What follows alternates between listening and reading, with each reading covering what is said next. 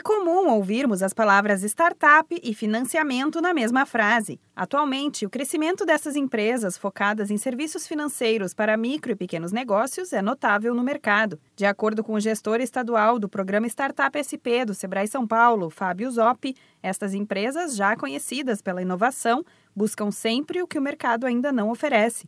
Os bancos tradicionais no Brasil são, são poucos, né? Eles concentram uma certa carteira de clientes, né? E aos poucos, conforme o Banco Central vai regulando, vai admitindo, né, a, esses serviços, né, das famosas fintechs, é, nós como clientes, né, empreendedores, conseguem enxergar valor nessas prestações de serviço, nos boletos, né?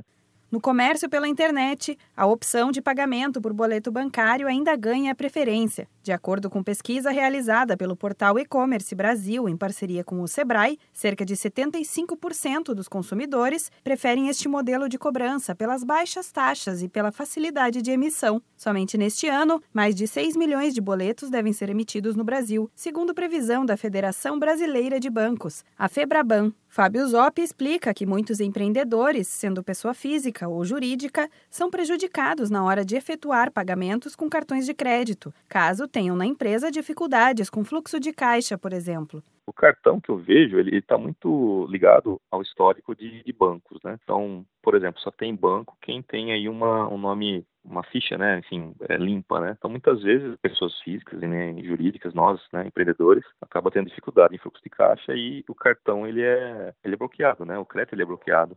As fintechs são a opção mais rápida e prática para empréstimos de micro e pequenas empresas. Sem precisar de intermediação de um banco, o processo fica mais simples e as taxas diminuem, o que facilita muito para o empresário na hora de montar ou inovar o negócio. De acordo com dados do Sebrae, a participação das MPS já é responsável por quase 30% do PIB nacional e a tendência é que elas se aproximem ainda mais das empresas de tecnologia do setor financeiro. É importante lembrar que cada empresa tem um perfil diferenciado.